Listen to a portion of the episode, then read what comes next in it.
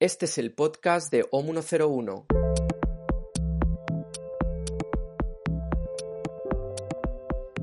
Venga, aquí recording y aquí grabando.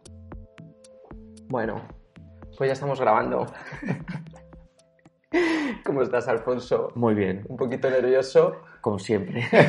Bueno, bienvenido al podcast. Muchas gracias. Yo también estoy un poco nervioso. Eh, lo comentábamos antes porque además nosotros nos conocemos. Yo no sé por qué me he puesto, me pongo así nervioso, pero vamos, estoy más nervioso que el día de la primera comunión. A ver, yo, o sea, no lo paso bien casi nunca hablando en público, eh, pero bueno, en principio esta vez también tenía que ser como más cómodo para mí, dado los años que nos conocemos, pero sí Bueno, a ver, vamos a relajarnos un poco. Y ya está. Mira, eh, una cosa que quería decir es, eh, relacionado con el miedo, que hablaremos mucho de miedo, es cómo lo estamos haciendo a pesar del miedo. ¿no? Que este es un primer mensaje que podemos dar, que nosotros somos muy miedosos, nos acojonamos mucho, pero que seguimos adelante, no nos paramos, hacemos cosas, nos atrevemos. Y, y esto lo decía Charuca, nuestra amiga, que decía que hazlo a pesar del miedo. No significa que dejes de tener miedo, sino que no te impide seguir haciendo cosas. Sí, bueno, yo creo que, es- que seguramente tocaremos mucho este tema en, en este ratito, porque eh, el miedo es uno de los monstruos sobre los que, los que va a girar un poco esta, este podcast, yo creo. Y sí, yo creo que, que, eh, el miedo, como, como otros sentimientos, otras emociones que nos, que nos tiran un poco hacia atrás, eh, el, el secreto es no evitarlas, ¿no? O sea, es, es- es tener en cuenta que, que existen y, y pasar de, de- de dejar que sean limitantes a que, a que su un poco sean limitadas, ¿no? Que, que, eh, nos permitan seguir avanzando pese a que no intentemos negarlas. Muy bien. Bueno, hablaremos, como dices, hablaremos del, del miedo más adelante y espero que podamos disfrutar de esta conversación, que nos relajemos y que, y que la disfrutemos a, a pesar del miedo, ¿no? Yo creo que ya, ya, ya hemos entrado ya vamos en calor. Muy bien. Bueno, a ver, eh, antes de empezar quería presentarte por si hay alguien, alguien ahí a estas alturas que no conozca a Alfonso Casas y tú me corriges si lo digo mal, pero eh, te podemos describir como ilustrador, como escritor y como embajador oficial del desamor. Iba, iba a decir influencer, pero no lo digo, que sé que no te gusta esa palabra. No, no es, no, no, no es que no me guste, es que no, o sea, no me, que siento representado. Eh, Sí, era, era una broma. Y esto empezó más o menos desde 2013, ¿no? Que era cuando, en eh, me parece que cuando empezaste a colgar tus eh, ilustraciones, este tipo de ilustración más minimalista, de trazos gordos, con, con esas frases Sí. lapidarias, fue más o menos en 2013, cuando trabajabas todavía en una empresa como Sí. diseñador gráfico y tú volvías a casa Loco. puteado, loco. y, y tampoco tenías mucho tiempo, ¿no? Y no estaba, llegabas cansado y con la cabeza a tope y entonces eh, escribías lo que te salía y dibujabas lo que te salía y lo empezaste a colgar y eso fue creciendo, creciendo, creciendo Ujú. y llegaron los, las publicaciones de los libros, llegaron muchos seguidores en Instagram, que ya estás casi en medio millón. Ujú. A lo mejor cuando esto se publique ya estás en medio millón. O me han bajado drásticamente. Eso será después de, esta, Después de de publicar este, este podcast. Y bueno, algunos libros son eh, Sentimental, Amores, el- eh, la famosa biografía de, de Freddie Mercury y Fast Love. No nos olvidemos de Fast Love. No, no. Una, una joyita, una pieza de coleccionista. Y bueno, el último que ha salido es Monstruosamente, ¿no? del que vamos a hablar mucho. Sí, e- efectivamente, eh, no sé exactamente en qué, en qué momento concreto, creo que seguramente sería por ahí, por 2013. Yo ya había desarrollado un poco mi, eh, mis primeros pasos en, en la ilustración eh, y en el cómic. Em, pero es verdad que eh, lo iba compaginando con trabajar por cuenta ajena, en, en- en este caso en diseño gráfico en, en moda. Y, y es verdad que yo, eh, pues cuando volvía de trabajar, tenía como esta, esta inquietud por, por, crear o tenía unas imágenes en la cabeza que quería desarrollar, pero es verdad que no tenía el tiempo suficiente para hacerlas.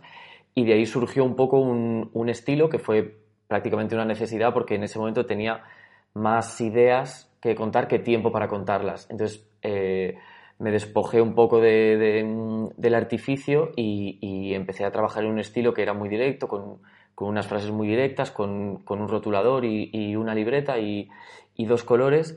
Y, a partir de ahí iba desarrollando unas ideas eh, que de alguna forma pues conectaron con, con eh, los seguidores en ese, en ese momento y, y me permití, y, y, a medida que yo iba haciendo este, este camino, eh, pues se iba sumando gente a, a, las redes y esto de alguna forma hizo que, que un editor se fijara en, en, este contenido y acabáramos dándole forma en lo que fue eh, el siguiente libro.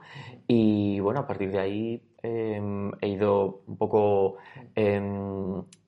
eh, pues, haciendo otros libros con otras ideas, con, otro, con otros estilos, pero ese digamos que fue el, punto de partida de, este, de esta segunda etapa ya más dedicada en exclusiva a, y, trabajando eh, eh, como freelance. ¿no? ¿Y cómo fue ese salto de cuando estabas trabajando en la empresa con tu sueldo fijo, tu seguridad social y demás, ¿no?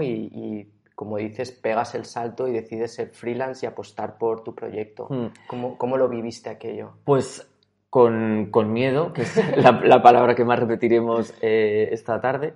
Eh, bueno, eh, al principio lo que hice fue, eh, quería tener claro que, que no era una cosa, que, que, que, era una cosa en la que yo le veía futuro, ¿no? Y, y a la que yo me quería implicar 100%. Y para eso eh, hay, un, hay un periodo de tiempo en el que, en el que tienes que compaginar que tienes que, pues si no cuentas con ahorros y, y tienes eh, un trabajo fijo y tienes unas eh, facturas que pagar, eh, tienes que trazar un plan, ¿no? Eh, entonces, en ese plan incluía eh, compaginar durante cierto tiempo mi trabajo por cuenta ajena con, con, este, con este amor por, por, lo editorial, que era lo que, lo que a mí me, me nacía y lo que, lo que más me gustaba. Entonces, durante un tiempo estuve, pues eso, yendo a trabajar y por las tardes, noches más bien, poniéndome con, con mis proyectos personales. Y hubo un momento en el que decidí que, de alguna forma, eh, interpreté una señal como que era la señal definitiva de, de, de dar el salto, ¿no? Y en este caso fue un, un contacto con, con una editorial eh, que me propuso hacer un, un, libro ilustrado que no, que no estaba escrito por mí, pero que yo acompañaría con las ilustraciones. Y en ese momento pensé, si, si digo que sí y además me aceptan eh, una idea de, de proyecto propio, eh, con estos dos proyectos será la señal que yo necesito para lanzarme. Y fue así y di los 15 días y me lancé. Y menudo viajazo, ¿no? Desde entonces, porque, quiero decir, han sido unos cuantos años eh, y ha sido una carrera, un, un, crecimiento progresivo, pero es que tampoco han sido tantos años, ¿no? Y cuando miras para atrás toda la obra que has publicado y las cosas que han conseguido... Bueno, yo creo que eh, eh, de alguna forma eh, sí que ha habido, sí que, sí que ha habido un, camino, un recorrido, eh, pero en esencia yo creo que, que, aunque he diversificado bastante mis trabajos, creo que en esencia eh, se ve la misma mano detrás, ¿no? Mi madre, que tampoco es que sea el público más imparcial del mundo, eh, con cada libro que, que pues que, que, saco, que publico, eh, siempre me dice, ¿no? Aunque, pues, aunque sea la biografía ilustrada de Freddie Mercury o aunque sea un cómic eh, en blanco y negro como, como este último, siempre, siempre ve la misma mano, ¿no? No sé si alguien más, además de mi madre, lo verá, pero, pero, bueno. pero sí que tengo esa sensación sí. que aunque, aunque sean proyectos diferentes, eh, de alguna forma la persona que está detrás del proyecto es la misma, entonces eso se, se, se, se filtra por, por, todo lo que haces, ¿no? O sea, tu, tu persona se filtra en, en, en, todo lo que haces. Una cosa que quería destacar bastante de, de tu trabajo que me gustaría insistir es que o sea, ha sido un camino gratificante, ¿no? Por los proyectos que han ido saliendo, que han, que han estado muy guays, pero también, o sea, ha habido mucho curro ahí. Uh -huh. eh, yo te conozco trabajando 13, 14, 15 horas durante muchos días, las que haga falta para, para que los proyectos salgan, ¿no? O sea, que no es cosa de que se te dé muy bien dibujar y dedicando un ratito ¿no? Eh, en tu tiempo libre salen proyectos así. No, es, es, verdad que en, mi caso en concreto tampoco, no, o sea, no puedo generalizar y, seguramente eh, hay otras maneras mucho mejores de, enfrentarse ante esto, ¿no? Pero sí que es verdad que, que en, en mi caso, em, yo creo que por, por eh, herencia de, de, lo que yo tengo aprendido, ¿no? Como tengo en eh, en mi interior eh, siempre em, he asimilado que, el trabajo duro eh, te, permitía, te permitía llegar a, realizar lo que, lo que te propongas, ¿no? Y en realidad eso no es así, o sea, no, hay veces que por muy duro que, tú trabajes, a veces hay cosas que no puedes conseguir y, que no dependen solo de lo, de lo, fuerte que te lo propongas.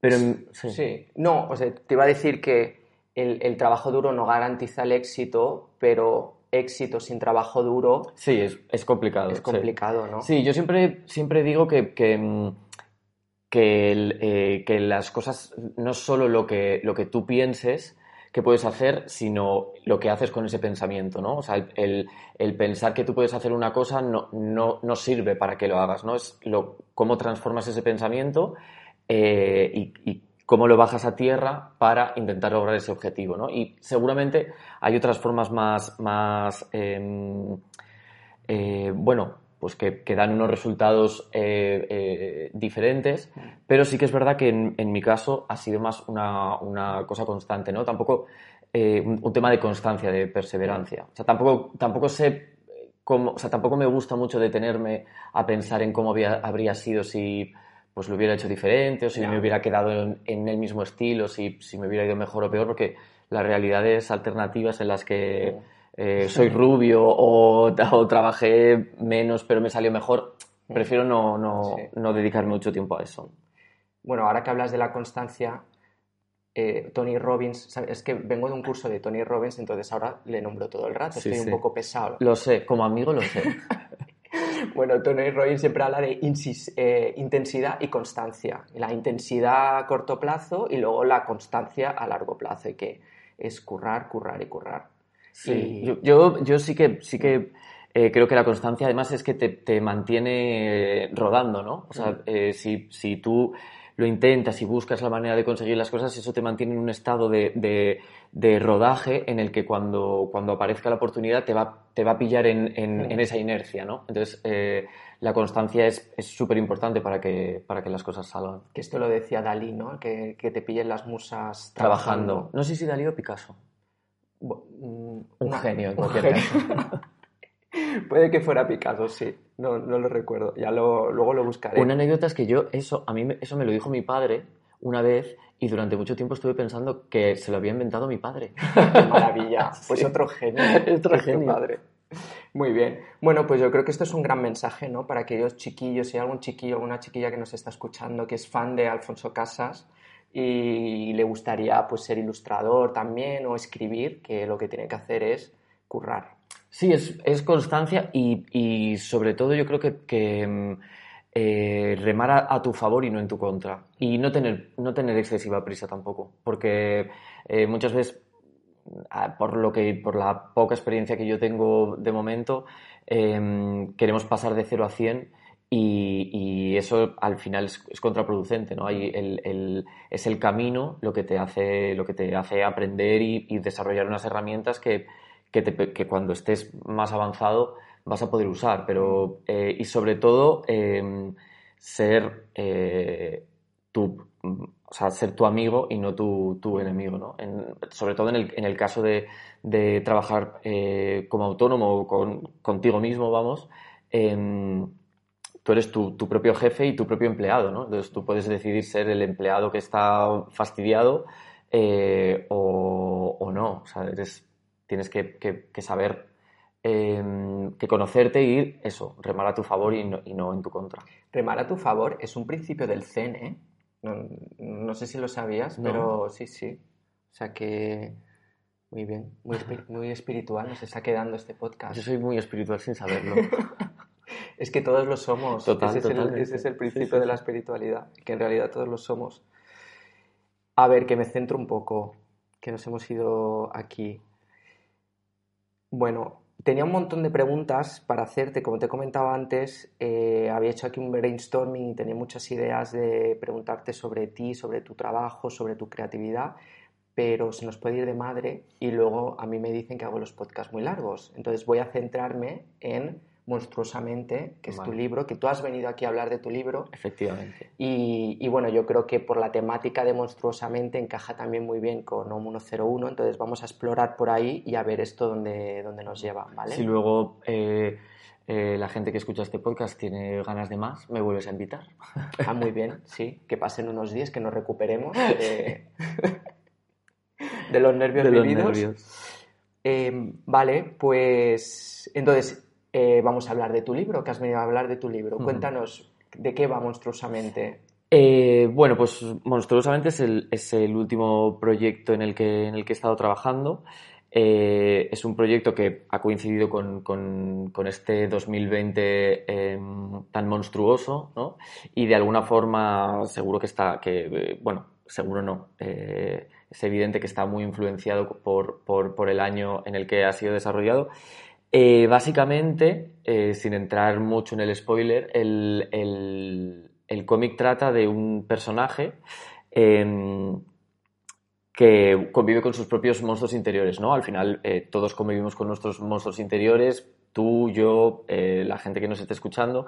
Lo que pasa es que la, la- un poco el, del- de, lo que va el cómic es que él convive físicamente con sus monstruos en su piso de 40 metros cuadrados, ¿no? Entonces, esta es, este es el, el giro que tiene, que, que tiene el cómic y que lo diferencia de, de nuestros propios monstruos interiores, es que en, en su caso se convierten un poco en exteriores y conviven, convive físicamente con ellos. Entonces, de, de- de esta convivencia, de este roce, eh, pues surgen, eh, pues eh, surge tratado un poco con humor, eh, pues estos, estos roces entre ellos que nos hacen conocer más al personaje y también conocer de qué monstruo se trata eh, cuando, cuando se relaciona con él, ¿no?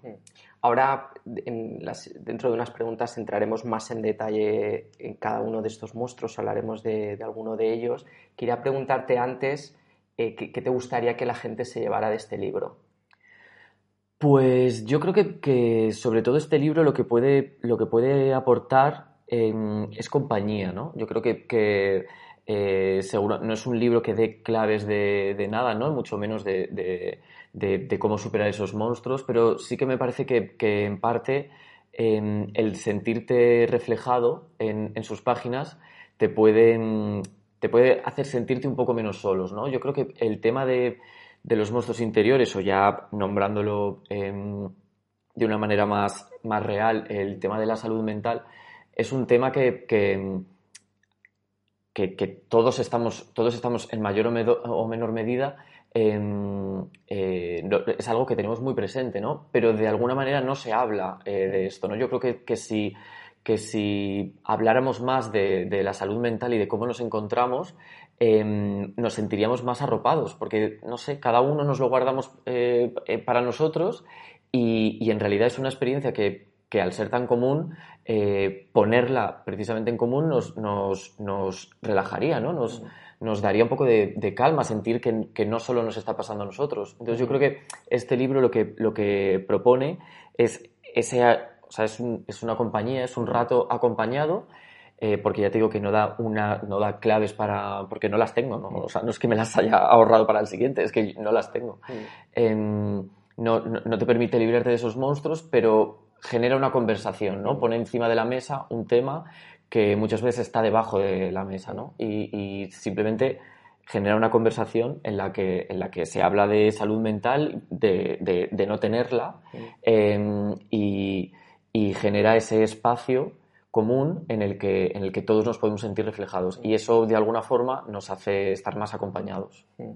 Esto me recuerda a un, no sé si te lo he comentado alguna vez, un vídeo de Will Smith que está recogiendo una entrega de premios, creo que es un, un- algo de premios infantiles porque el discurso que da se lo da a los jóvenes y les da un par de consejos y uno de ellos es que tienen que leer. Les aconsejan que lean, lean, lean. y, y el argumento que da es que cuando eh, tú lees y lees las historias de, otro, de otros, te das cuenta que en realidad lo que a ti te está pasando Ya lo han pasado, ya lo han pasado otros y lo han contado, ¿no? Y eso, como tú comentas, pues te hace sentir menos solo, ¿no? No te, no te sientes tanto el, el bicho raro y es decir, bueno, sí es bastante normal, ¿no? También te ayuda a re- relativi- relativizar. Sí, y, y a, y a quitarle peso, ¿no? Muchas veces eh, cuando vivimos una cosa em, e- en primera persona y nos la guardamos para nosotros mismos, le, le- le estamos dando un peso, lo, lo- lo metemos en, en- en una mochila y que, que- que nos impide muchas veces avanzar, ¿no? Y, y a lo mejor la cosa es más ligera si, si la compartimos, ¿no? Si el peso lo, lo- lo pones en común y lo llevas entre todos. Y lo normalizamos, Sí, ¿no? exacto. Muy bien. Oye, ¿sabes quién ha estrenado obra también? ¿Quién? Pablo Alborán. Que ha estrenado obra. Bueno, un nuevo Un, un trabajo discográfico. un trabajo, es Ah, vale. nueva pensaba, obra que, discográfica. pensaba que libro, digo, vaya. ya la hemos liado. Sí. Le, le envié un WhatsApp para ver si quería hacer una entrevista para el podcast, pero Hoy nos ha querido venir. no ha podido, no ha podido. Vale, ya hablo yo con él, no te preocupes. Eh, otra, otra cosa que pensaba estos días preparando la entrevista es que puede parecer que la temática de este libro es como muy diferente a los otros libros que has hecho hasta ahora, ¿no? El- que hay un giro ahí eh, importante. Pero luego pensando sobre ello, me parece que hay mucha relación en- desde el último libro. ¿El último libro fue Amores? Sí. desde amores a este, ¿no? Que en amores, al final, la reflexión que te llevas es que todo tiene que empezar con el amor propio, ¿no? Con el amor a uno mismo y a partir de ahí ya eh, se pueden dar otro tipo de amores y, y este no es tan diferente, ¿no? Eh, ahí, ahí también hay una reflexión que no sé si esto es un spoiler, si lo puedo decir o no, que es cuando el, el personaje se habla a sí mismo y se explica eh, de dónde empezaron a surgir estos monstruos. Bueno, además de lo, de lo que habíamos dicho antes, de que, que al final es la misma mano la que está Mm. detrás de, de todo, sí que es verdad que, en- que en concreto Amores y Monstruosamente eh, yo creo que, que funcionan bastante como, como, como un todo, porque de hecho eh, cuando empecé a trabajar en, en Monstruosamente estuve pensando en si cambiar la forma física del personaje. El, el personaje es, eh, bueno, tiene mi, básicamente mis eh, atributos físicos. Es- tiene la nariz grande, tiene ojeras, eh, tiene barba y, y es el mismo personaje que, que utilicé en Amores, ¿no? Sí. Y sin embargo me, me parecía interesante eh, que el personaje finalmente fuera el mismo porque sí que creo que, que- Amores podría funcionar como, como un prólogo de Monstruosamente, ¿no? Hay un, hay un momento en el que, en, en- Amores, en el que se, mm, se propone un viaje desde, desde el mito del amor romántico, ¿no? Desde esa construcción que nosotros teníamos del amor romántico heredera de, de Shakespeare y Titanic, puestos al mismo nivel, Em, y cómo eh, a partir del amor propio em, vas haciendo un viaje hacia, hacia lo que sería el amor real, ¿no? Al final, en ambos, en ambos casos, tanto en Monstruosamente como en Amores, em, se habla de conocerse, de, de aceptarse, de entenderse y que solo a través de este, este conocimiento de uno mismo eh, puedes, puedes tirar hacia adelante, ¿no? Eh, en, en ese sentido, aunque eh, toquen temas diferentes, creo que están muy relacionados. Esto, el, el tema del amor, eh, a ver, voy a nombrar otra vez a Tony Robbins, perdonadme, pero bueno, aquí pues nombramos a Will Smith, a Tony Robbins, a quien A Pablo Alborán. a Pablo Alborán. Tenemos muchos referentes. El que, el que nosotros nos pasamos toda la vida luchando contra dos, dos miedos, que es el que no nos quieran o no sentirnos suficientes, ¿no? O sea, está el tema del amor, el que en, en- en inglés todo suena mejor, es el I'm not love, I'm not enough, que se repite mucho. Y es que está ahí, es lo que tú estás comentando, ¿no? Está en, en Amores y está en Monstruosamente. Y esto es algo que no nos han enseñado a aprender, eh, que no hemos aprendido en la escuela, que nuestros padres tampoco nos lo han enseñado porque ellos tampoco lo sabían, ¿no? Que es el tema de, de- del amor propio, del sentirnos eh, dentro de nosotros, ¿no? Sentirnos suficientes por ser ya mismo nosotros eh, y no buscar ni la aprobación ni la suficiencia fuera. Sí, yo creo que, que en realidad es la, asignatura pendiente, ¿no? que- que tenemos heredada de, de las generaciones anteriores y es eh, y, que, y que ojalá cambien en, las siguientes, que es eh, esa educación emocional, ¿no? Esa, esa- ese, ese mm, aceptarte a ti y, y- y- después, gracias a aceptarte a ti, aceptar a los demás, ¿no? O sea, ser, ser capaz de, de tener esta, esta eh, conexión interior que te permite eh, relajarte y eh, aceptar todo tu entorno, ¿no? Que no, que no sea una amenaza, sino que, sino que eh, sea algo de lo que, de lo que nutrirte. Yo creo que, que todos los grandes problemas que, que- que vienen de, de, eh, señalar al diferente eh, tienen una misma base, que, que es, que es educacional, que es em, pues eso, en- entender que, que tenemos que aceptarnos, hay un, hay un, no hemos trabajado lo suficiente en nosotros mismos y el, y el exterior nos, nos, nos parece una amenaza, ¿no? Mm. Eh, cualquier cosa que se, que se aleje mínimamente de, de lo, de lo que somos nosotros nos, nos parece una amenaza. Entonces yo creo que em, todo esta, este sentimiento de rechazo hacia lo diferente, eh, su, eh, su origen es el mismo. Mm. Yo creo que, que- que no hay, que, que el verdad, o sea, está muy bien trabajar este, eh, el, el educar contra el racismo o contra la homofobia o contra el machismo, está muy bien abordar estos temas por, individualmente, pero hay un tema origen, hay un tema eh, común a todos ellos que es la aceptación eh, a ti mismo y a los demás, ¿no? Y, y- y- y cuando tú te aceptas a ti mismo, eh, es cuando tú eres capaz de, de- de aceptar a los demás, ¿no? Un poco otro de nuestros gurús que es RuPaul, que viene a decir un poco esto, ¿no? Que si tú eh,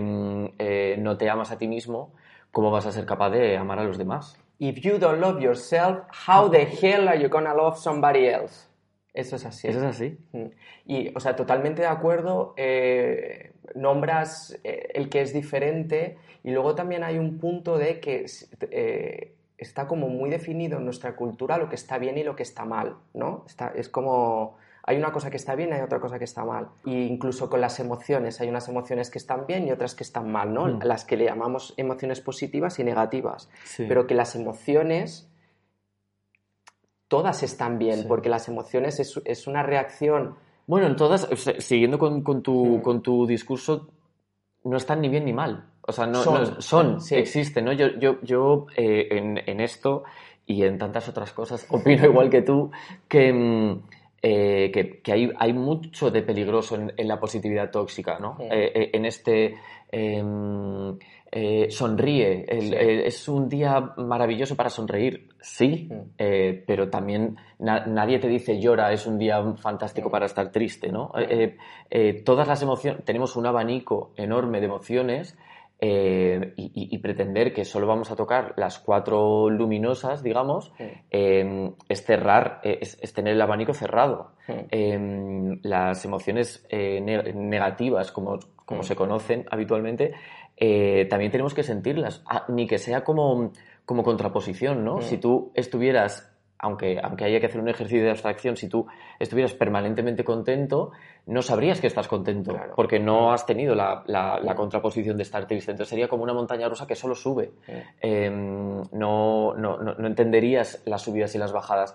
Y precisamente eh, lo bueno de, lo- de- de- de los errores o de, lo- o de las emociones no, no- no positivas es que te dan unas herramientas que, que te permiten eh, que cuando tú te vuelvas a enfrentar a ellas eh, ya no estés tan indefenso como la primera vez, Mm. ¿no? Eh, el- eh, las- la, la tristeza te, también es un, es un, em, es un ejercicio, es un, es un ensayo para, Mm. para la siguiente vez que la tengas, ¿no? Para aprender mi- como mínimo a identificarla. Mm. Y, y eso está muy relacionado también con el libro, porque eh, los monstruos de los que, de los que habla el libro em, es, es muy importante reconocerlos, ¿no? Es, Mm. es- es el, primer, es el primer paso, es eh, conocerlos para, para a partir de ahí em, saber eh, eh, encontrar la manera de, de- anular un poco su, su efecto, ¿no? Que, no, que no te desborde, pero tienes que aprenderlo.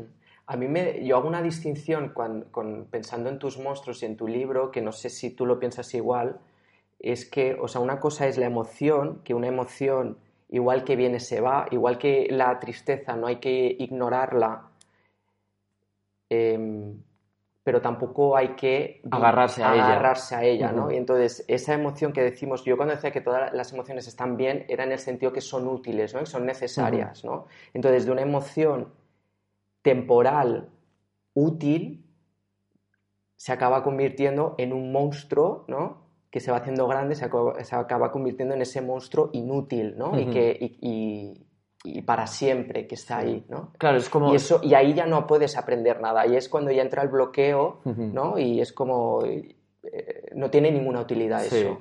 Sí, yo creo que, efectivamente cuando se genera el monstruo es cuando cuando eh, te, sobrepasa, ¿no? Cuando tú ya no puedes, ya no, ya no estás en una fase en la que lo puedas analizar o, aplicar un razonamiento lógico, ¿no? Es una cosa que, te, supera. Hmm.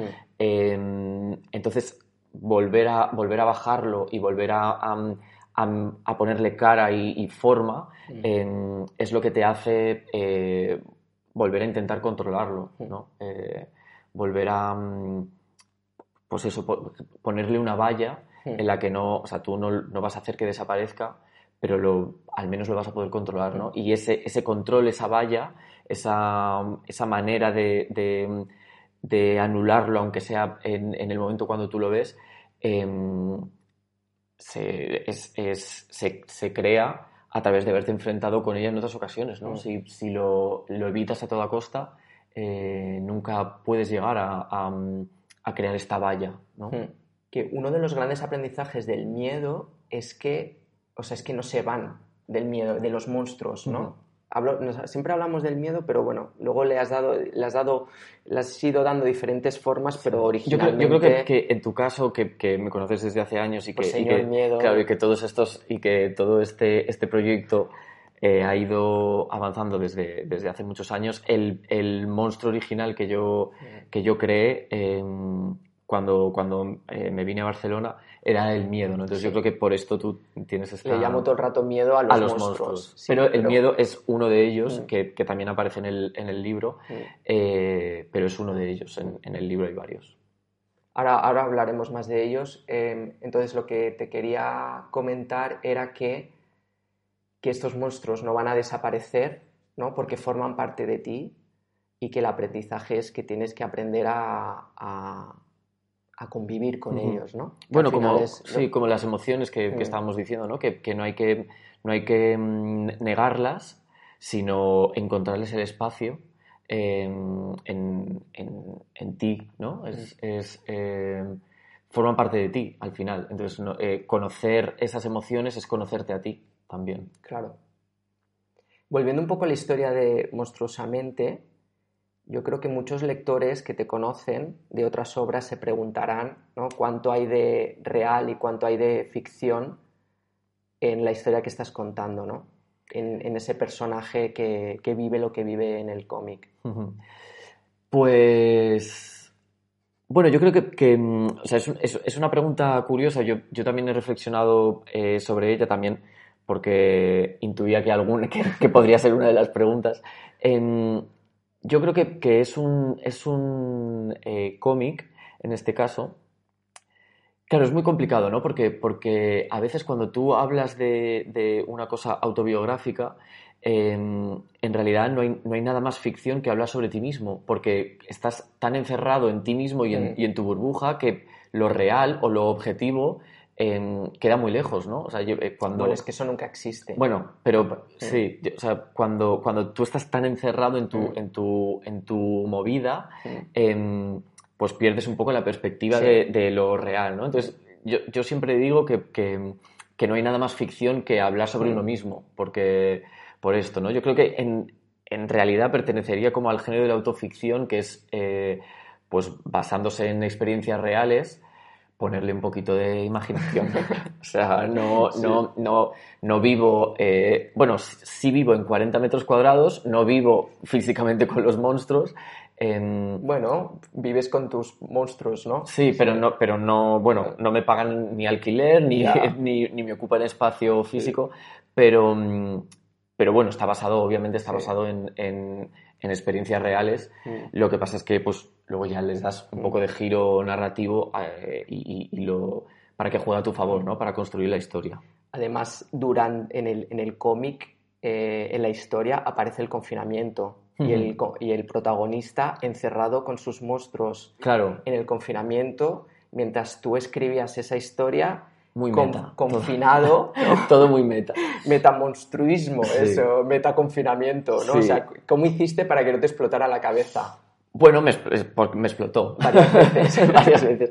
No, em, claro, cuando yo empecé a, a- a- a trabajar en esta historia, sabía que iba a hacer un ejercicio de, de- de introspección, ¿no? Sabía que esto me iba, me, me- me iba a tocar quitarle muchas capas a, a esta cebolla que soy y que iba a tener que, que bucear bastante adentro, pero nadie podía imaginar em, que ocurriera esto eh, en, en el- en- en- en este año. Eh, lo que pasa es que tampoco podía darle la espalda a lo que estaba sucediendo, ¿no? Si estoy haciendo un proyecto en el que eh, mm, me desnudo prácticamente en, en- en las páginas, no podía eh, obviar eh, el, el acontecimiento más importante y que más nos, podía, nos podría desestabilizar a todos, em, que el tema de la pandemia y el confinamiento. Entonces, no podía simplemente obviarlo, pero tampoco quería que fuera un proyecto sobre eh, la pandemia y sobre el confinamiento. Entonces, el, el- el término medio fue darle un espacio en uno de los capítulos en, los que pues, el, el personaje que, que vive solo em, pues solo no está, ¿no? O sea, eh, va a pasar el confinamiento solo, pero, pero en parte piensa que ojalá estuviera solo porque va a tener más compañía de, de la que podría querer, que son sus monstruos, ¿no? Este es, este, es eso, no, no quería eh, obviar el tema porque, porque eh, estaba muy relacionado con mis experiencias y hubiera sido un poco trampear, ¿no? Hubiera Sí. sido, eh, si estoy jugando a, a, a- a desnudarme en, en la historia, eh, hubiera sido negar una parte, ¿no? Y, y preferí lanzarme a la piscina. Y relacionado con esto, no sé si te lo han preguntado ya o, o si tú también te lo, te lo has cuestionado, es cómo separar al Alfonso Casas persona, ¿no? Del Alfonso Casas que su profesión es ilustrador y que tiene una cuenta de Instagram con casi medio millón de, seguidores y luego del Alfonso Casas, ese personaje que aparece en, en diferentes obras. No sé si desde fuera parece complicado, no sé si a ti se te hace un lío o lo gestionas bien. Bueno, yo creo que, a lo mejor en una profesión creativa eh, da más la sensación de que, de que sea mm, de que sea más lío, pero sí que es verdad que creo que de alguna forma nuestras profesiones eh, están nuestras profesiones están muy ligadas a, lo que nosotros somos, ¿no? Eh, el, Sergio que está aquí hablando conmigo y el, y el Sergio profesional seguramente es, hay, una, hay una relación muy fuerte entre ellos. Em, pero en, mi, en, en- estas eh, profesiones eh, más creativas parece que, sea, eh, que, la cosa esté más fundida, ¿no? Yo creo que, que en realidad en todas las profesiones hay, un, hay una mezcla entre, entre lo que somos como personas y lo que somos como, como profesionales, ¿no? Hasta, hasta la generación anterior, nuestros padres en, en su DNI ponían a lo que se dedicaban, ¿no? O sea, hasta en las citas, una de las primeras cosas que, que te preguntas es, es qué trabajo tienes, ¿no? Entonces, Mm. hasta, hasta ese punto está ligada nuestro, nuestro trabajo con, con las personas que somos, ¿no? Otro, Mm. otro debate sería si, si eso debería ser así, ¿no? Pero, pero, pero lo es. Y, y yo creo, en ese sentido sí que creo que, que todos los trabajos están, están muy ligados con, con la persona que los realiza. Entonces, eh, yo lo, o sea, creo que es una cosa más que, que, le, que le puede parecer al, al lector que, que se enfrente a este cómic, ¿no? Que, que al final yo utilizo un poco mi- mis aspectos físicos porque siempre lo dije, ¿no? Porque es, es el modelo que más a mano tengo para dibujar, ¿no? O sea, sí. Em, pero entiendo que, que pueda generar esa, esa duda eh, eh, en una persona que no me conozca, ¿no? Que, que- Sí. que la única información que tenga sobre mí sea lo que, lo que vea a través de mi trabajo y entonces ahí crea un... Es, es ahí donde se crea el, el personaje, ¿no? Eh, entiendo que una persona que no me conozca personalmente se hará una idea de mí en base a lo Mm. que conoce y que si es mi trabajo, pues eh, pero a lo que me conoces un poco, Mm. eh, eh, sabes que o sea, es, más, es más fácil de diferenciar. O sea, lo, lo entiendo perfectamente y, y veo totalmente el punto que dices de la identificación con, con nuestra profesión y con nuestro trabajo que, que me vas a contar a mí, de- y además los que somos un poco intensitos. Pero lo, me lo, lo pensaba también por lo que has comentado ahora justo de la autoficción, en el sentido que, o sea, nuestro cerebro no distingue lo real de la ficción, ¿no? O sea, nuestra eh, reacción emocional y corporal ante un evento, ante un pensamiento, es eh, independiente de si ese pensamiento lo ha generado algo real o, o algo ficticio. Entonces, claro, cuando estás explicando, cuando estás creando una historia que es, está basado en, en tus emociones o en experiencias que tú has tenido, pero a la vez es eh, ficción, me parece como bastante challenging, ¿cómo se, cómo se dice? Eh, como un reto, ¿no? O sea, eh, poner un límite a eso, ¿no? Claro, que no se ese- te vaya a la cabeza. Ese, ese es el verdadero reto, ¿no? Es poner Mm. un límite y saber hasta dónde... eh, o sea, porque si no se retroalimenta, ¿no? Claro. Si yo dibujo sobre eh, unos monstruos que hay en mi cabeza y esos monstruos eh, me, me los, me los vuelvo yo a traer al punto Mm. de partida, eh, se, se- se crea una corriente Mm. circular que, de la que es difícil salir. Yo hasta, o sea, sí que ha habido momentos en los que, en los que mm, eh, bueno, pues gente a mi alrededor, ¿no? Yo he tenido parejas que cuando tocaba mucho el tema del desamor, eh, me decía, me ve- veían una ilustración y me decían, oye, ¿estamos bien? y que yo les decía, no, obvio, no, no voy a, no voy a, si, si tengo algún problema, te lo voy a decir a ti, ¿no? No lo voy a escribir en, en- o no lo voy a dibujar en una ilustración.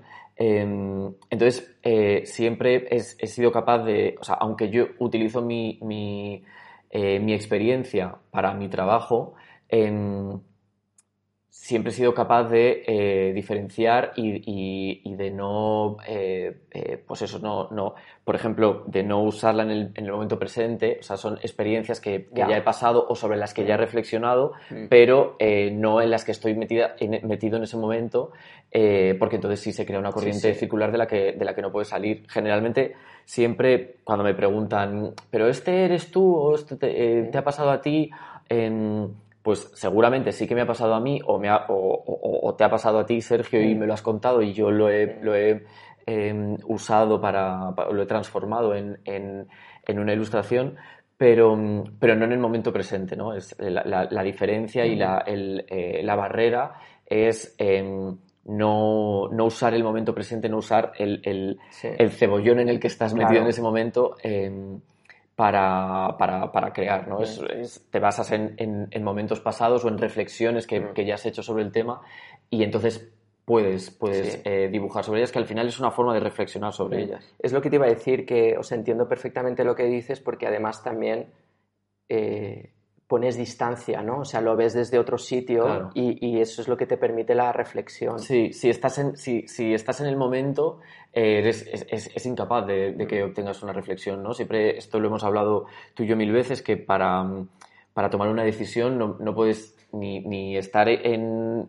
en el frío ni estar en el calor. Tiene que ser cuando las cosas estén calmadas y estén eh, eh, pues en, en- en templadas Sí. cuando tú puedes tomar una decisión, ¿no? Si, si, si estás en, el, en, en este cebollón en el que hablábamos, eh, no, no- no puedes permitir, no te permites una reflexión, no, no eres capaz de, de hacerla. Es solo con cuando sales de ahí y, y lo puedes ver con un poco de distancia, cuando puedes reflexionar sobre ello y al final es lo que hablamos, la, es- es- estas ilustraciones o este libro, em, al final es, eh, es una reflexión. Lo que pasa es que he hecho de manera gráfica. Eh, la diferencia, ayer mismo lo hablábamos, eh, la diferencia es que yo lo, lo- lo dibujo, Sí. pero el- la experiencia común es, es precisamente eso, común a todos. ¿no? Sí. la diferencia es que yo lo que hago con esa experiencia es darle forma de dibujos, pero, pero por eso todo el mundo que, que se busque en las páginas de Monstruosamente seguramente se encuentre, porque la experiencia es la misma. La diferencia es que lo que yo hago con ella es dibujarla. Mm. Que esto siempre dices de tu obra, ¿no? Que es lo que ha enganchado a la gente, es que estás contando historias, estás contando cosas que la gente o lo ha vivido o, o lo está viviendo, ¿no? Y eso es lo que, lo que crea, bueno, pues esa conexión emocional y eso es lo que Claro, yo, la gente engancha. yo creo que, que siempre cuando, o sea, hay- aunque hay em, proyectos míos en los que he trabajado más hacia la ficción, que han sido más historias em, de, de ficción, em, lo que sí que se ha generado es un, es un espacio común en el que, en el que todos, de alguna manera, estamos, es- nos sentimos reflejados, ¿no? Y, y pasó con Amores, pasa con, con este monstruosamente, que lo que hacen es generar ese espacio eh, en el que, que tú digas, joder, pues si yo he estado, yo he estado ahí, ¿sabes? Y, y- y si encima, como, como se pretende un poco en, en Monstruosamente, em, le, le das ese- esa pizca de humor, ¿no? Si eres capaz de, de- de reírte un poco de tus propios monstruos, pues eso, eso quita mucho peso. Mm. Em, y si encima ves que hay que otro tío eh, que puede ser tu vecino o que puede estar en Colombia o en Nueva York o, o al final de tu calle eh, ha pasado por lo mismo, es como, bueno, Mm. pues es- te, te aligera, ¿no? Un poco. Mm. Em, eso es lo que creo que, que podrían tener en común eh, algunos de mis proyectos y es ese espacio común.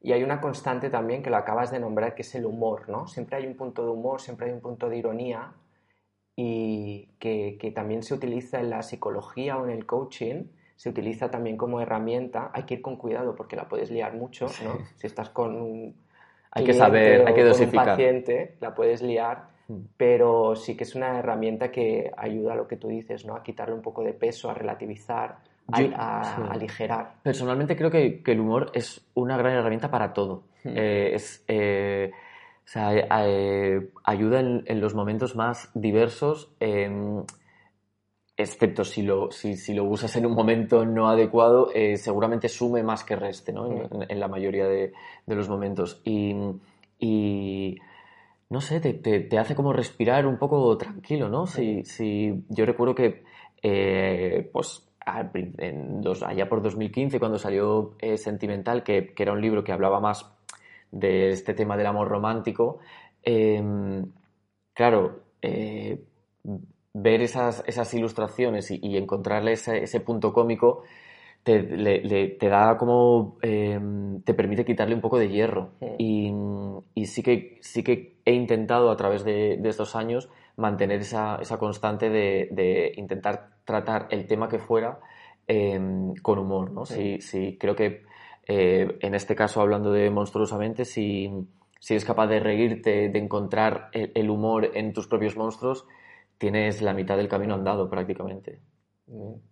Me interesa mucho el proceso creativo de los monstruos, cómo le diste forma pues a la ansiedad, el miedo, a la soledad, a los pensamientos tóxicos. Me interesa desde, desde el punto de vista de el punto de vista creativo, ¿no? Porque siempre me ha gustado pues es el proceso creativo sobre todo de artistas visuales, pero también desde el punto de vista de la psicología, porque un ejercicio típico de psicología es que cuando tienes una, ne- una emoción negativa, un pensamiento que estás ahí un poco atrapado, es darle forma, ¿no? ¿Qué forma tiene? ¿Qué color tiene?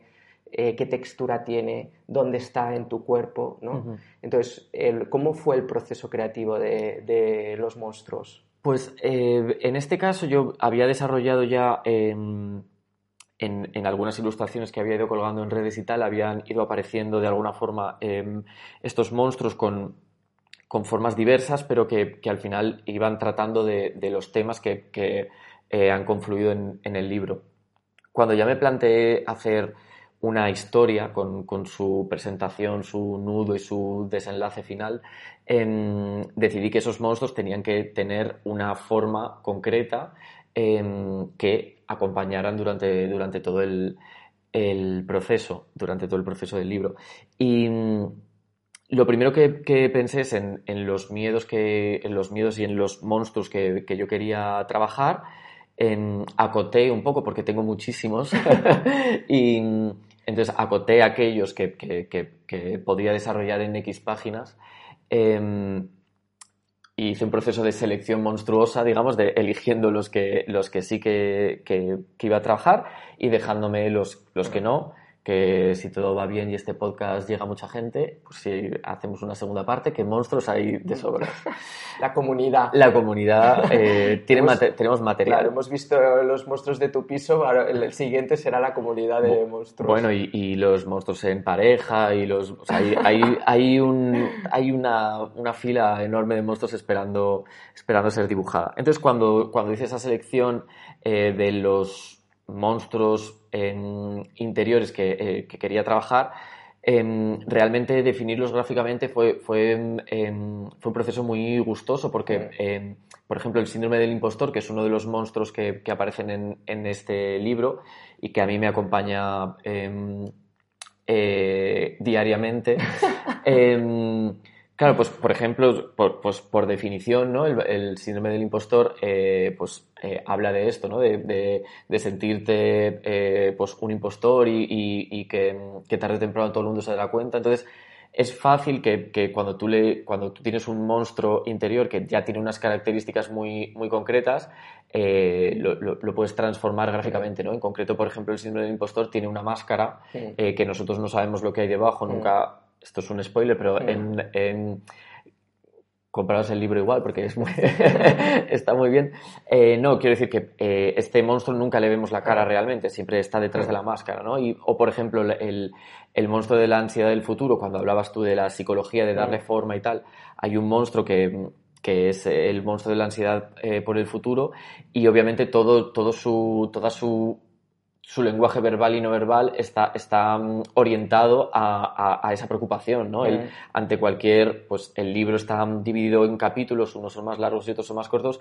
En, en todos los capítulos, cualquiera que sea la, la situación inicial, eh, el monstruo de la ansiedad por el futuro siempre se va a preguntar por, por, eh, por cómo va a influir eso en el, en, en, en, en el futuro, ¿no? Hay, hay, un momento en el, que, en el que el protagonista está haciendo un cómic eh, y entonces el monstruo le pregunta, ¿y esto, este, este paso para tu futuro eh, será bueno, será malo? Cualquier cosa, eh, eh, este personaje lo va a llevar a, a, su terreno, ¿no? Entonces, en ese sentido, eh, de alguna forma, algunos, eh, algunos monstruos gráficamente eran ideas potentes ya solo con su, propia, con, su, con su propia definición, ¿no? Como el síndrome del impostor. Eh, o la ansiedad social, ¿no? La ansiedad social es un monstruo que, que lleva un pijama hasta, hasta los ojos y no se le entiende al hablar porque, porque está encerrado en su... En, Ansioso. Está dentro de su propio pijama y, y, entonces eso ya daba unas claves, ¿no? Y luego, psicológicamente, eh, desarrollar unos personajes que, que, se basan en un, en un monstruo interior, mm. eh, ya tienes mucho, mucho trabajo previo, ¿no? Al haber mm. convivido con ellos. Sí. Entonces ha sido un trabajo sobre todo de reflexión ¿no? y, de, y, de, mirada interior más que eh, inspiración fuera o de tener referentes fuera, no sé si, yo qué sé, al, algún otro referente, eh, algún otro cómic o, o ilustración o libro de psicología que, que, te ha ayudado a, a darle forma bueno, como, al libro. Sí, como decíamos... Eh Claro, si tú quieres hacer un, si tú quieres darle una personalidad a un monstruo que represente eh, eh, los traumas del pasado, eh, cuanto más te, cuanto más te, te, te informes sobre, sobre el tema, más se, se, puede ampliar tu, tu percepción. O sea, tus referentes, ¿no? O sea, si, si, si, tú investigas sobre el tema de los traumas, cómo se forman, en qué momento, vas vas, eso va como encendiendo algunas lucecitas en, en tu cabeza eh, y, y, se generan unos hilos ¿no? de los que tiras y entonces a partir de ahí les, les das forma. ¿no? Cuanto, cuanto más leas o cuanto más te informes sobre, sobre en determinados aspectos, eh, eh, más riqueza le, le, le, vas a dar al personaje o más... En, más cerca estás de moldear, eh, el, en este caso, los monstruos. ¿no? El, el, conocimiento es, es, el arma más poderosa, o sea que eh, cuanto más investigues hacia una dirección, em, más fácil te es, en este caso, desarrollar esos, esos personajes. Muy bien.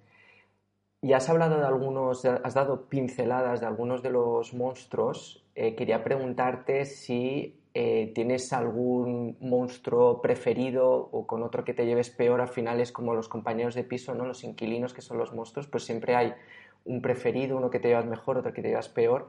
¿Hay alguno ahí que quieras destacar. No tenemos tiempo de hablar de. creo que hay como 10 monstruos en, en- en el cómic. Sí, van y vienen, no, Sí. no, no todos son, forman parte del elenco protagonista, pero, pero hay, sí. hay monstruos eh, principales y, monstruos, y monstruos monstruos secundarios. Sí, pues Eh, quizá en este sentido, em, eh, yo creo que, aunque fuera de una manera inconsciente, la verdad es que no, no me había parado a reflexionar sobre, sobre ello, em, pero hay algunos que se repiten más que otros y entonces entiendo que esos serán los que tengan más presencia en mi... En mi bueno, es que según estoy hablando me doy cuenta que sí. En- El síndrome del impostor. el síndrome del impostor es, es uno de los que más aparecen. La, la ansiedad por el futuro es eh, mi compañero, eh, mi relación más larga. Em, y, y- y es verdad que, que la ansiedad social en los últimos, eh, en los últimos años eh, ha, ha ido escalando posiciones. Pero sí, yo creo que eh, estaría entre el síndrome del impostor y, y el, em, la ansiedad por el futuro.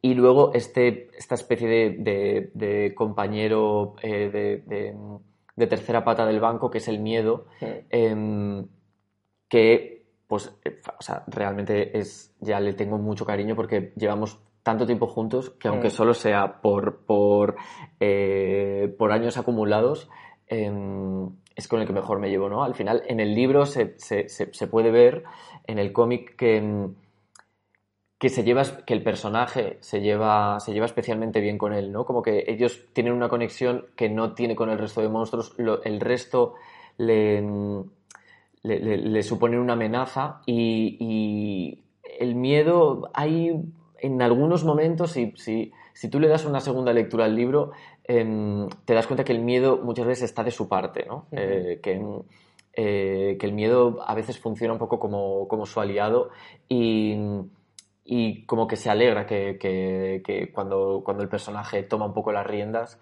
le, le- le- le- se han cogido cariño al final. Yo creo que, que en mi caso pasa un poco lo mismo. Es el, el miedo sería el eh, con el que mejor me llevo, ¿no? Con el que he aprendido más a, a- a convivir. ¿Tendremos una historia de Señor Miedo una vez? Eh, él, en, él en solitario, Sí, un spin-off. Un, un spin-off de Señor Miedo. Porque Bueno. hay ahí, ese personaje es Sí, maravilloso. Sí, sí, si un día eh, crezco como Marvel, le hacemos un spin-off a todos los que... ¿Cómo No, le llaman esto? En, tu arco argumental. Sí. eh, no, bueno, en mi... en- o sea, yo en, en el libro también aparecen, aparecen unos monstruos, hay, hay algunas secciones del libro en el que aparecen unos monstruos que, que no se desarrollan, no se sabe de dónde vienen y a dónde van, pero están ahí y, y desde luego me gustaría, me gustaría mucho eh, tocarlos en el futuro y, y que algunos de los que, de los que aparecen en este libro eh, desarrollándose. Uno de ellos sería el miedo, porque yo creo que hay mucho que, mucho que, que decir sobre el miedo y mm, no, no, no, no me quiero extender tampoco, que estoy mirando el, el reloj. Uy, no, no te preocupes, que yo lo estoy disfrutando mucho y esto va a, ser- va a durar más que una hora, ya te lo digo. No, pero... Avisemos eh, a los lectores, a los eh, lectores, no, los... eh, Escuchadores. Los escuchadores, ¿cómo se llama? A quien nos esté escuchando, que vamos a hablar un ratito más, Sí. que lo estamos disfrutando. que lo paren y cojan un vasito de agua que, que esto le queda un rato. No, eh, eh, creo, que, creo que el miedo es, es muy interesante y creo que, que tiene eh, que, que hay algunas eh, algunas definiciones del miedo que, que- que también tenemos muy adentro eh, y que pueden no ser eh, acertadas del todo. El, el- el miedo tiene esta, esta componente de, bueno, pero es que el miedo, por ejemplo, te hace que, que no te acerques al fuego si, Mm. y, y te evita que te quemes, ¿no? Yo, Mm. yo no estoy súper de acuerdo, o sea, no creo que haga falta el miedo para eso, ¿no? Con el sentido común ya, ya no es suficiente. Yo creo que, que muchas veces eh, el miedo ha tenido esta, este, este, mm, un poco de, de aspecto positivo y es lo que, lo que por eso se lleva un poco bien con el personaje en, en Monstruosamente, que, mm, que, que muchas veces tenemos como esta, esta sensación de que el miedo puede ser bueno. El miedo no es por definición bueno. ¿no? Eh, cuando, tú, cuando tú temes algo no es por definición bueno.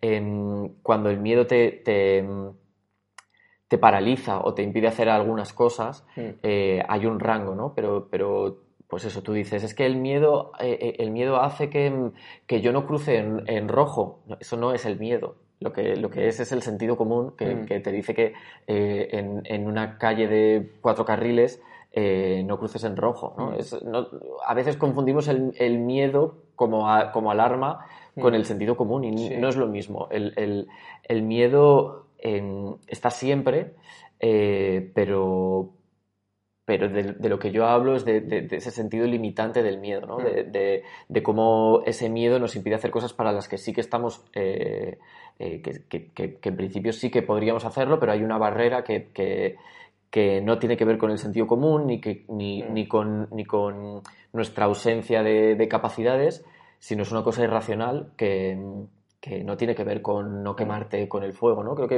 eh, hemos aprendido algunas cosas sobre el miedo que, que merece la pena eh, reflexionar. Pero a tu pregunta, no, no voy a hacer un libro sobre ello. Ah, Bueno, a ver, eh, Pero- esto es una llamada a los editores de, Sí. de este país y del resto del mundo que nos Llámales- están escuchando. eh. Llámales a ver si ellos te lo cogen. Ay, esa ansiedad del futuro. del futuro. Ese síndrome del impostor. Ese síndrome del impostor. Yo creo que aquí te van a llamar. Y además este podcast que además llega a todos los confines del mundo, todos los editores ahora mismo nos están escuchando, así Bueno. seguro que vas a recibir muchas llamadas. Me están llamando ya y todavía no ha salido. Em, quería preguntarte también si durante el proceso de creación de- del cómic de Monstruosamente, y ahora que ya está publicado, y con este ejercicio que decías de mirar para atrás y de, re- y de reflexionar, si tu relación con tus monstruos ha cambiado. A ver, yo creo que, que- la... eh, bueno, no, no- no- quiero generalizar, porque además yo soy un poco enemigo de las generalizaciones, pero em, siento que, que en realidad nuestra relación con, con nuestros monstruos em, es fluctuante, ¿no? Hay veces que, que consigues dominarlos más y hay veces que consigues dominarlos menos. En, en mi caso, después de, de, mm, reflexionar tanto para, para hacer este libro, eh, lo que sí que eh, he notado es que soy capaz de, de- de, mm, ver antes cuando, cuando me estoy metiendo en la Mm. boca del lobo, ¿no? Cuando, cuando va a aparecer el, el síndrome del impostor, en- eh, eh, lo, identifico un poco antes, ¿no? O Mm. cuando, o cuando aparecen esos pensamientos tóxicos que, que lo inundan todo. em, lo- soy capaz de verlo un poco antes, ¿no? Y, y- y precisamente el, el- el verlo un poco antes y el, el intentar reírme de, de un poco de esto, no sé si, si- si alguna vez te ha pasado que, que, yo qué sé, por ejemplo, estás discutiendo con tu pareja, con un amigo Mm. tuyo y tal, y estás ahí en el, en el fragor de la batalla, El y de repente paras un momento y, y- y te ves un momento desde Mm. fuera y dices, ¿pero qué estoy haciendo? Mm. Y de repente te, de repente te ríes, ¿no? En Mm. plan, pero ¿Cómo se me ha ido? se me ha ido la castaña muy fuerte. Y, y es un poco lo que, lo que me ha pasado con Monstruosamente, ¿no? Que, que, eh, de repente he sido capaz de ver algunas cosas desde fuera y he, conseguido transmitirle un poco de humor y, y- y- y esto me ha ayudado, ¿no? A decir, pero ¿cómo, cómo me he metido en, en- en este... en- en- tan profundamente en este, en este pensamiento tan tóxico, ¿no? Em, digamos que los identifico, a- he sido capaz de identificarlos un poco antes cuando vienen a verme, cuando, cuando un monstruo viene a verme, em, lo que no significa que sea capaz de darle con la puerta en las narices. O sea, a veces se, eh, se te cuela y se te cuela y, y puedes saberlo todo sobre, sobre em, lo que te está pasando y por qué te, está, y por qué te está pasando y se te Y estar ahí, y sí, estar sí. ahí eh, y decir, bueno, pues Pero bueno, aquí. o sea, siempre lo que se dice, ¿no? Es que ponerle conciencia a las cosas es el primer paso y es un, súper, súper paso. Bueno, es, Entonces- es- es fundamental, ¿no? Eh, ponerle eh, nombre y forma eh, a las cosas eh, te hace, te hace poder ponerlo en perspectiva, ¿no? Mm. Si no sabes lo que es, no, no, si no te permites ver lo que es, es imposible que, Mm. que- que puedas tratarlo, ¿no? O, o- o puedas acercarte a ello. Pues mira, esto es un consejo que le podemos dar a la gente, ¿no? Les podemos animar que si hay algún miedo que no está representado en tu cómic, que podrían hacer ese ejercicio de dibujarlo, ¿no? Seguramente no nos va a salir tan bien como a ti, pero bueno, que lo, que lo dibujen, que le den forma, que le... Creo que, de hecho, eh, es una cosa que, que, que he aprendido a raíz de que ha salido el libro y de, y- y de personas que, que me han escrito, em, que es algo que se utiliza mucho en terapia. Eh, el tema de dibujar y Sí. darle forma, de, Mm. de- de ponerle un nombre, Mm. eh, es una cosa que, que, mm, que se usa mucho y que, y que em, de alguna forma hay personas que me han escrito y que, y que han visto este, este libro como, como, esa, em, como ese ejercicio terapéutico de, de, ponerle nombre a las cosas eh, y, y, darle esa forma. Está, está, muy relacionado, desde luego. Mm. Muy bien. Hay una página fundamental en el cómic y es la primera. Yo me he leído más páginas, ¿eh? no, es que, no, hable de la primera porque es la única que me he leído. Y, creo que es fundamental y que puede pasar un poco desapercibida. ¿no? Y no sé si comentar esto es hacer un spoiler y si te, si te lo parece, lo cortamos, no pasa nada. que es eh, cuando alguien pregunta, ¿sabrías explicarme cuándo empezó todo? Y es el, el, protagonista de la historia que está en terapia psicológica. Uh -huh. Entonces, ¿podemos romper una lanza a favor de la terapia? Sí. Eh, bueno, yo creo que es, que es eh, algo fundamental, ¿no? Lo, bueno, lo primero que de lo que estás hablando no, no, es un spoiler porque efectivamente es la primera página.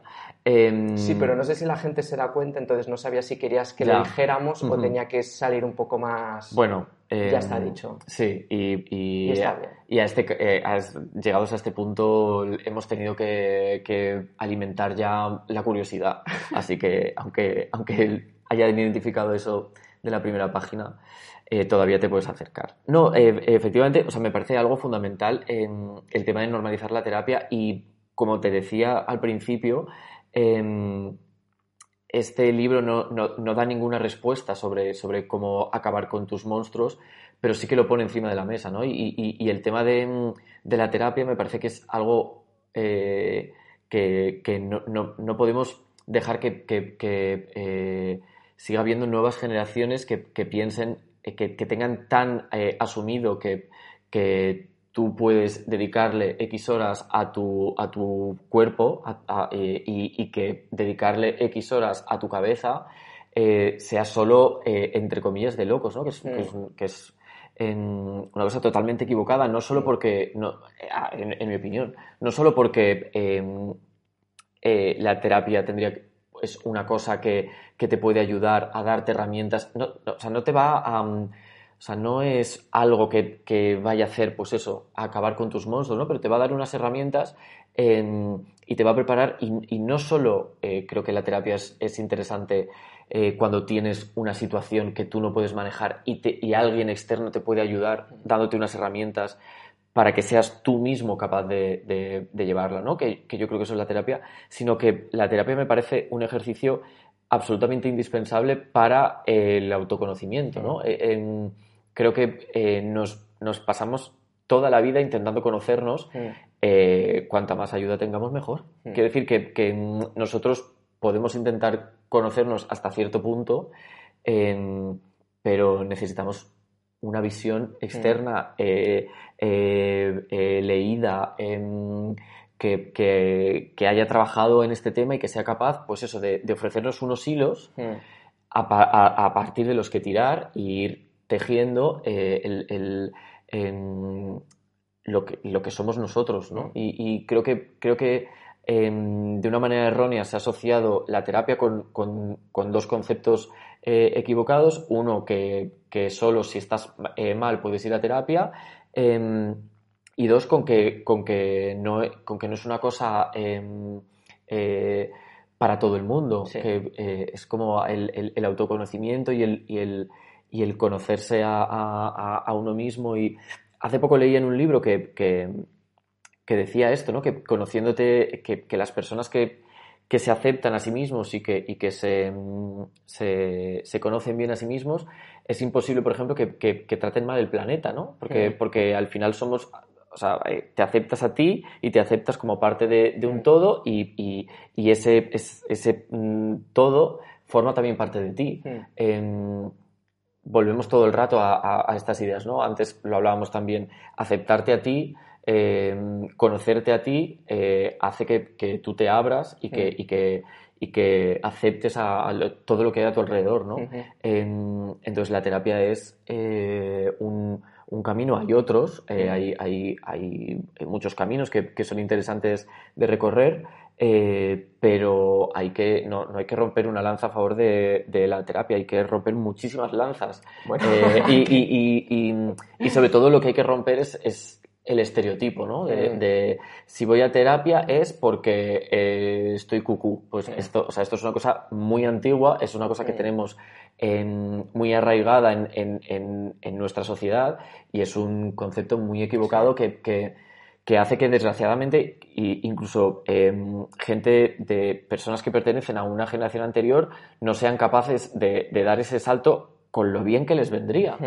Pero para ellos es un tema que es tabú, que no se puede hablar, que, que- entonces ojalá Sí. no, no haya más generaciones que, que piensen que, que- la terapia es un- Mm. una cosa tabú. Sí, yo creo que cada vez menos, o sea, sí que sigue habiendo mucho prejuicio y creo que también eh, hay mucha parte, ¿no? de gente que le da miedo, porque imagínate si empiezas a mirar dentro lo que puede salir ahí, ¿no? Entonces es como ese prejuicio o, o Pero, esa... perdona, yo creo, yo creo Mm. que, que el miedo precisamente viene de, de- de no querer mirar las cosas de frente. Claro, porque si, si las miras, el, el- el miedo es menor. Sí, sí. Eh, eh, eh, hay cosas, hace poco me, me- me pasaba con un amigo que tenía un proyecto muy importante que, que tenía que hacer y, y- y- y le parecía un mundo, ¿no? Eh, eh, era imposible, lo dejaba para el último momento porque era una cosa tan gigante eh, que, que- que no se veía capaz de hacerlo. Eh, y descubrió que cuando se puso a hacerlo no, era, no era tan grande como, Mm. como a él se le había hecho en la cabeza, ¿no? Era, era mm, fácilmente abordable. Mm. En- yo creo que esto pasa un poco con, con la terapia, ¿no? Y con, Mm. y con em, abrir la caja de Pandora, que, Mm. que en concepto es, es mucho más inabarcable de lo que luego te pones. Obvio que, que te tienes que remangar porque Mm. eh, de ahí mm, pueden salir muchas cosas, ¿no? Mm. Pero em, bueno, es un, es un ejercicio, no, no, pues eso, tampoco, no, no hay que, no hay que em, eh, darle un, un valor adicional al, al- al esfuerzo, eh, al sacrificio, pero tampoco hay que, hay que negárselo, ¿no? Y- Sí. Y, y la terapia es un, es un esfuerzo y es un reto Sí. y, y- y bueno, es Mm. ver- hay que estar eh, dispuesto a, a remover. Mm. Y porque no lo hemos hecho nunca, ¿no? Entonces es como una persona que nunca ha ido a un gimnasio. Volviendo un poco al ejemplo que hacías del cuerpo físico, la- una persona que nunca ha ido al gimnasio, pues el primer día va a salir ahí con, una- con unos dolores y unas agujetas, ¿no? Pero Claro. que, que poco a poco eh, se va a poner en forma. Y siguiendo con esa analogía, igual que cuando tú estás en forma, no, de- no dejas el gimnasio porque ya estás en forma, entonces tú no necesitas ir al gimnasio, es lo que comentabas tú, que no necesitas tener un problema para ir al psicólogo, ¿no? O sea, es siempre una herramienta que tienes ahí para, para o sea, seguir tú, o sea, tú puedes decidir ir, ir a terapia por, por, o al psicólogo por un tema en concreto y ¿Quién seguramente... dice terapia? ¿Dice coach? ¿O dice explorar libros de, de autoayuda? Sí, sí. O lo que sea, Sí, ¿no? eh, em, o sea, terapia no tiene, sí, terapia no, no- no tiene por qué ser eh, psicológico. Eh, em, yo sí que pienso que, en- que en algunos casos que, que el- que estemos un poco más perdidos, tener una guía Total. eh, nos, nos- nos va a servir de mucho, ¿no? Sí. Pero efectivamente no hay que, tú puedes ir a- a, eh, en busca de esta, de esta ayuda em, porque tienes un problema concreto o porque tú hayas decidido que estás en un momento bueno, entre comillas, y que estás en un momento calmado y que Sí. quieres seguir investigando quién eres y te quieres conocer más profundamente. Eh, al final somos capas y capas y capas y capas. em, tú decides un poco hasta, hasta qué capa quieres indagar, ¿no? Sí. Pero, pero capas tenemos de sobra para pues toda la vida eh, vamos a estar em, conociéndonos, ¿no? Muy bien. Estamos llegando al final de la entrevista. Siempre, sabes que siempre pregunto, siempre tengo unas cuantas preguntas al final, que son las mismas, pero antes de entrar en ellas quería darte la oportunidad para que, bueno, llevamos aquí una hora y cuarto hablando, se hemos comentado bastantes cosas, pero si hay algo, algún mensaje o te apetece decir algo que no hemos comentado, pues que, que lo, compartas con nosotros. Mm. Bueno, más que, más que una cosa que, que no haya dicho, eh, creo que es más bien es hacer un resumen, eh, eh, porque creo que, que la, idea, la idea más importante de eh, tanto de monstruosamente como de, de esta charla, yo creo que, que- que al final es un río que confluye ahí en una, en una misma eh, en un mismo caudal y que, y que lo que viene a decir es que Que compren tus libros. que compren mis libros, que, lo- que regalen mis libros eh, que se lo compren dos veces por si se les estropea el primero. No, lo que, lo que me parece importante de, remarcar y que y no, es, no, es, algo que se me haya quedado en el tintero, sino que em, un poco resume esta conversación, es que lo la, la, moraleja es que em, lo importante es tú mirar a tus monstruos a la cara, ¿no? Que, que, que, no les des la espalda.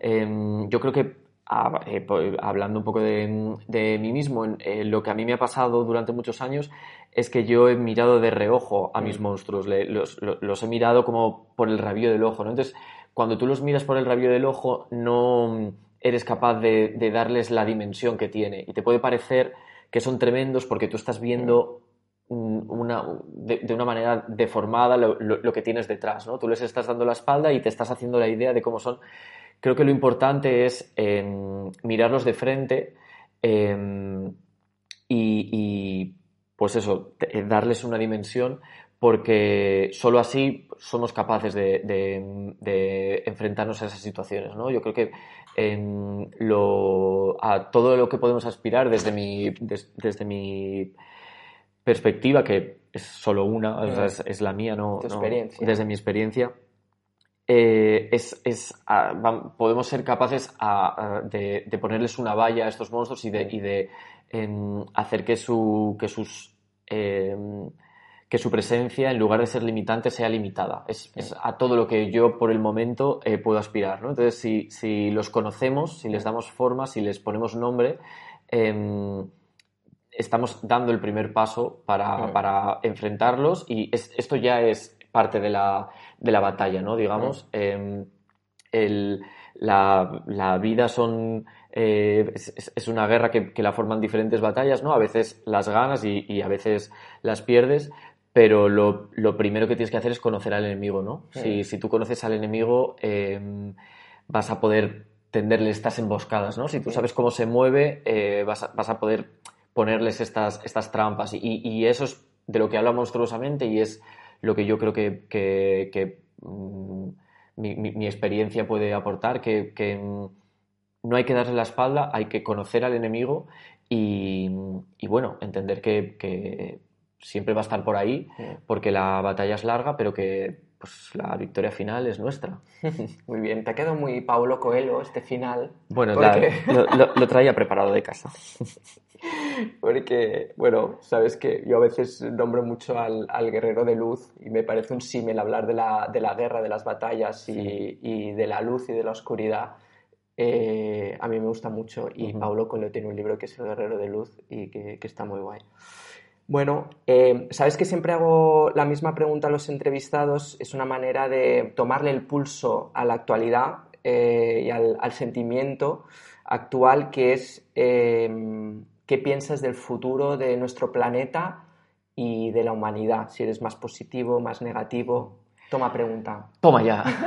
Eh, bueno, yo, aunque, aunque parezca mm, negativo, eh, porque pues a veces mi trabajo se, se, pone un poquito intenso, eh, yo, yo, soy una persona bastante optimista por naturaleza, prefiero y confío bastante igual peco un poco de naif, pero confío bastante en, la bondad eh, humana. Yo creo que em, el, cambio real eh, que se puede generar es eh, a través de la educación. Hablábamos un poco antes que, que, la educación es fundamental para, aceptarte, en este hablábamos de la educación emocional, es fundamental para aceptarte a ti mismo y para aceptar a, todo lo que no seas tú, ¿no?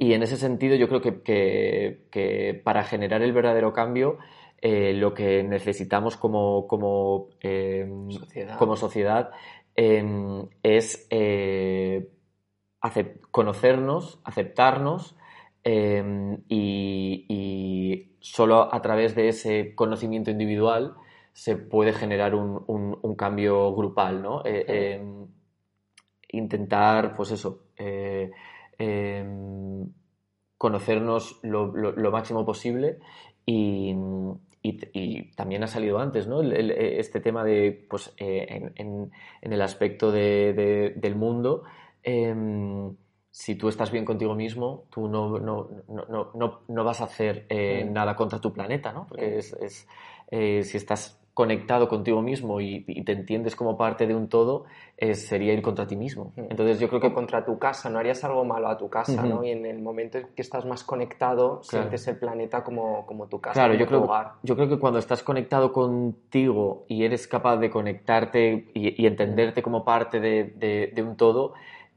eh, todo es, es, em, susceptible de ser cuidado, ¿no? Mm. Porque, porque tienes esa, tú, normalmente tenemos esta, esta percepción de, que, de, de cuidar lo nuestro, ¿no? Si tú de repente Mm. estás conectado con, con todo, todo em, es, es susceptible de ser cuidado, ¿no? Porque Mm. for- todo forma parte de ti y tú Claro. formas parte de, de todo.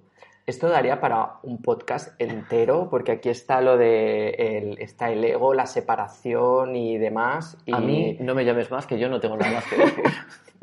no lo digo que estaba a punto de seguir construyendo sobre lo que dices, pero, pero mejor eh, lo dejamos para cuando le dé al, al pause, Vale. aquí al stop a la grabación. Eh, porque esto- ahora sí que nos estamos yendo un poquito de tiempo. Vale. Eh, recomiéndanos algún libro, alguna peli o un documental o lo que a ti te apetezca. Pues mira, yo voy a barrer para mi casa y voy a recomendar mis libros. No, no eh, voy a recomendar, eh, bueno, Sergio lo sabe porque lo, lo ha sufrido eh, estas navidades. Yo quiero recomendar mucho cómic y, y soy muy, muy, eh, estoy muy a favor del, del medio del cómic como, como vehículo para contar historias. Me parece una fantasía. Eh, y voy a recomendar un cómic eh, que se llama El difícil mañana. eh, que bueno, es, un- es una reflexión, es, es un futuro distópico, pero muy, muy, muy cercano al, al presente, pero se aprovecha de esta condición de distopía para, em, para ofrecer una reflexión pues, de, de- de conceptos muy diferentes, desde el activismo, la maternidad, la- eh, las redes, nuestra, nuestra relación con esas redes.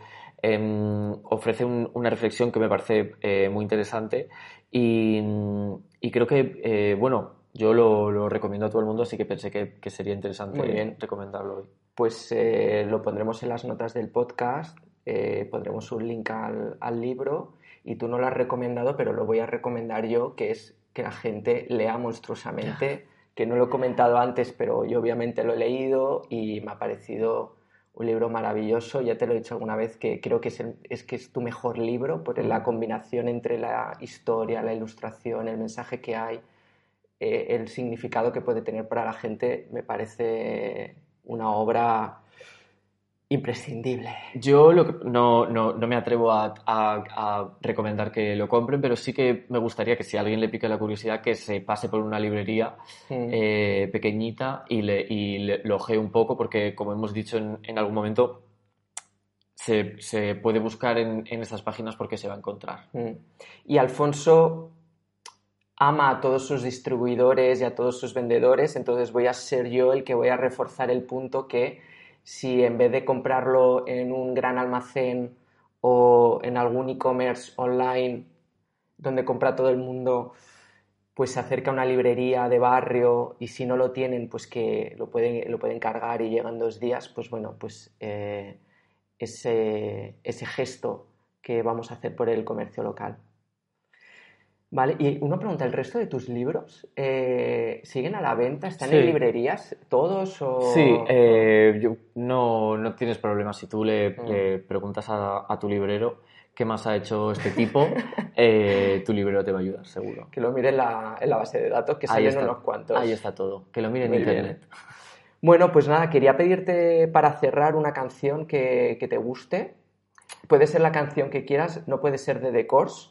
Bueno, esta, esta prohibición me parece, me El parece veto, fatal. sabes que siempre se puede, se puede hacer un, un solo veto. Yo te lo hago a The Course. Vale. eh, Eh, pues mira, te digo una cosa de Kors, como, como a cada persona, eh, el grupo que, que más ha escuchado en su, en su adolescencia le ha definido mucho, así que estoy seguro que eh, la mitad de esta conversación se la debemos a Kors. Pero te voy a hacer caso. Ah, digo, es que me, como me propongas una de Course, voy a poner una de Enrique Bumburi para sa- sabotearte. Cada uno para su casa. No, voy a, voy a recomendar una, una canción de, de The Cardigans que se llama The Great Divide, Hmm. que, mm, que está muy relacionado con el libro porque, porque en, la estrofa de la canción viene a decir que hay un, hay un monstruo gigante que se está creando entre nosotros y, y habla de, de, una, de, una, ruptura y, y, esa imagen de que cuando yo escuché esta, esta, canción que tiene ya sus añitos, esta imagen del monstruo creciendo eh, entre, entre, dos personas mm. eh, ha sido el, el origen de, de, todo este imaginario. Así que... y, es, y de hecho está en tu cómic. Hay un cómic que se titula así, mm. eh, o sea, hay un capítulo que se, que mm. se titula así.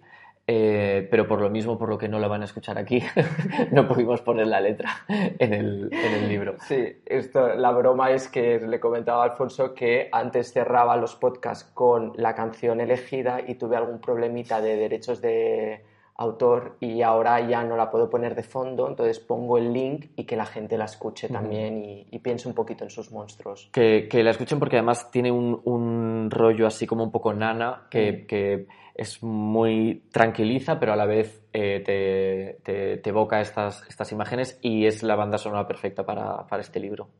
Muy bien. Pues nada, con esto eh, llegamos al final.